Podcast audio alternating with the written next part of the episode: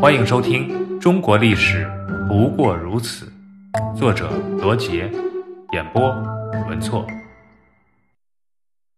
开皇之治，隋朝的建立者叫杨坚，汉族，弘农郡华阴人，今陕西省华阴市。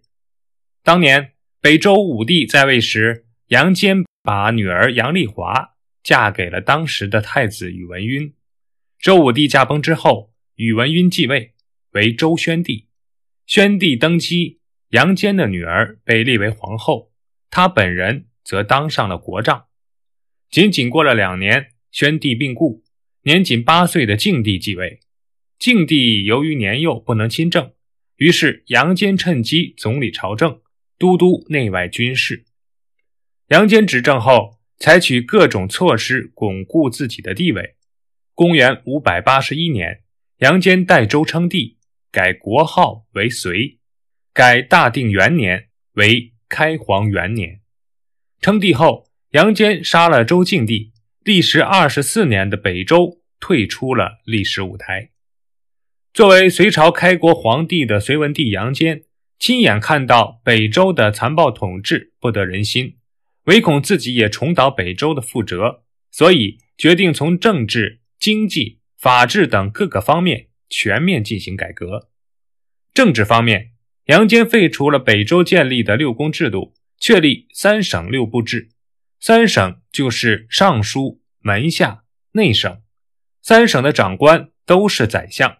尚书省的事务庞杂，任务繁重，所以又下设吏、礼、兵、都官、度支、工六部，分管各项政务。其中，都官就是后来的刑部，都知就是户部。隋文帝确立的这一制度，总结了自秦汉以来的统治经验，发展和加强了中央集权。同时，因为有几个宰相执政，可以防止外戚或者个别大臣专权篡位。经济方面，为了从经济上充实都城长安，隋文帝下令从河东与中原一带向长安大量运米。并在魏州设置黎阳仓，陕州设置唐平仓，华州设置广通仓，把关东汾晋一带的粮食陆续运到长安。由于渭水沙多，时深时浅，影响潼关至长安的运粮，于是，在公元五百八十四年，隋文帝又下令利用渭水打开广通渠三百余里，方便了粮食的运输。第二年。隋文帝又在各地设置义仓，意思就是要百姓与军人都按规定交纳一定数量的粮食，以备荒年之用。后来关中大旱、关东水灾，义仓都发挥了赈济的作用。赋役方面，隋文帝为了增加赋役的来源，从事户口整顿。南北朝时期，有一些农民为了逃避赋役的负担，谎报年龄。使户籍与实际情况不相符，其中山东地区特别严重，因此隋文帝下令大所冒月，就是朝廷按照户籍上的年龄和本人体貌进行核对，查出谎报年龄者，基层的官吏，比如保长、理政，都要流徙远方，而且还鼓励民户互相检举。结果，朝廷的户籍当年就增加了四十四点三万丁。一百六十四万户。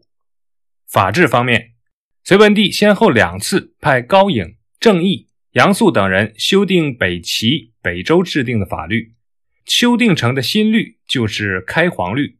开皇律与前代法律相比，有不少进步的地方。不仅废除了一些残酷的刑罚，还准许有冤者上诉。由此可见，开皇律比前代法律对人民压迫是有所减轻的。经过改革，隋朝的各项政治、经济政策使政权巩固，社会经济发展。很快，隋朝就富强起来。而隋文帝本人非常提倡节俭、严谨、大兴土木，以减少国家的财政开支。有一年，关中闹饥荒，隋文帝看到百姓吃糠拌豆粉，就拿来给大臣们看，责备自己没有治理好国家，下令饥荒期间自己和大臣们都不准吃酒肉。隋文帝还常常教导太子杨勇说：“自古以来，没听说有奢侈腐化而能长治久安的。你是太子，应当注意节俭。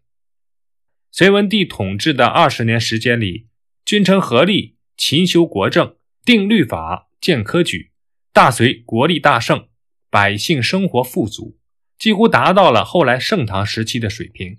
因此，历史上把隋文帝的统治时期称为“开皇之治”。档案三十六，赵州桥。隋朝统一中国后，结束了长期以来南北分裂、兵戈相见的局面，社会经济快速发展。当时的赵县是南北交通必经之路，交通十分繁忙。可是这一交通要道却被城外的小河所阻断，影响了人们往来。每当洪水季节，甚至不能通行。隋大业元年。公元六百零五年，朝廷决定在小河上建设一所大型石桥，以结束长期以来交通不便的状况。造桥匠师李春受命负责大桥的设计和施工。李春率领工匠对小河及两岸地质等情况进行了实地考察，结合实际情况，提出了独具匠心的设计方案。按照设计方案精心施工。很快就出色的完成了建桥任务。